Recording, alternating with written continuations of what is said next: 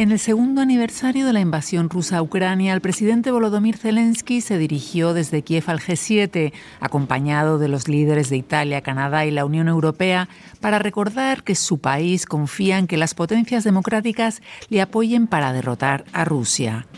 La primera ministra italiana, Giorgia Meloni, y su homólogo canadiense, Justin Trudeau, firmaron acuerdos bilaterales de seguridad, este último con ayudas por valor de 2.200 millones de dólares.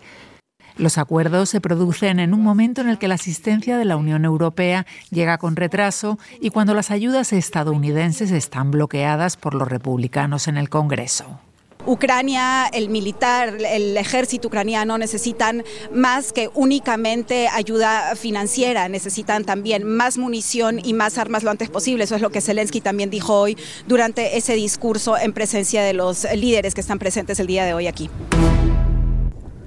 La madre del opositor ruso Alexei Navalny, fallecido en prisión el 16 de febrero en circunstancias no esclarecidas, recibió el cuerpo de su hijo, según anunció este sábado su equipo. Su entorno ha acusado a las autoridades rusas de matar al detractor de Vladimir Putin en la cárcel y de intentar impedir una ceremonia pública para evitar cualquier manifestación de apoyo. Precisamente hoy una treintena de seguidores fueron detenidos en nueve ciudades de Rusia, según la organización que combate la persecución OVD Info. La policía israelí dispersó este sábado una protesta en Tel Aviv en la que los manifestantes pedían la destitución del primer ministro Benjamín Netanyahu.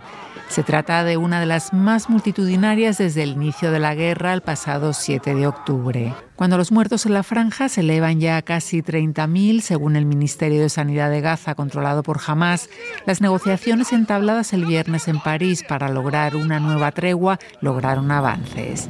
Los ministros del Gabinete de Guerra de Israel podrían votar esta misma noche si respaldan o no un borrador promovido por Egipto, Qatar y Estados Unidos. El jurado de la Berlinale dio a conocer este sábado sus ganadores. El Oso de Oro a la mejor película fue para Dahomey, un documental de la directora franco-senegalesa Mati Diop sobre la restitución a Benín de obras de arte por parte de Francia. En un festival con mucha presencia latinoamericana, el Oso de Plata, la mejor dirección, fue para el dominicano Nelson Carlos de los Santos Arias por su película Pepe, en la que el fantasma de un hipopótamo que perteneció a Pablo Escobar se utiliza para reflexionar sobre el colonialismo.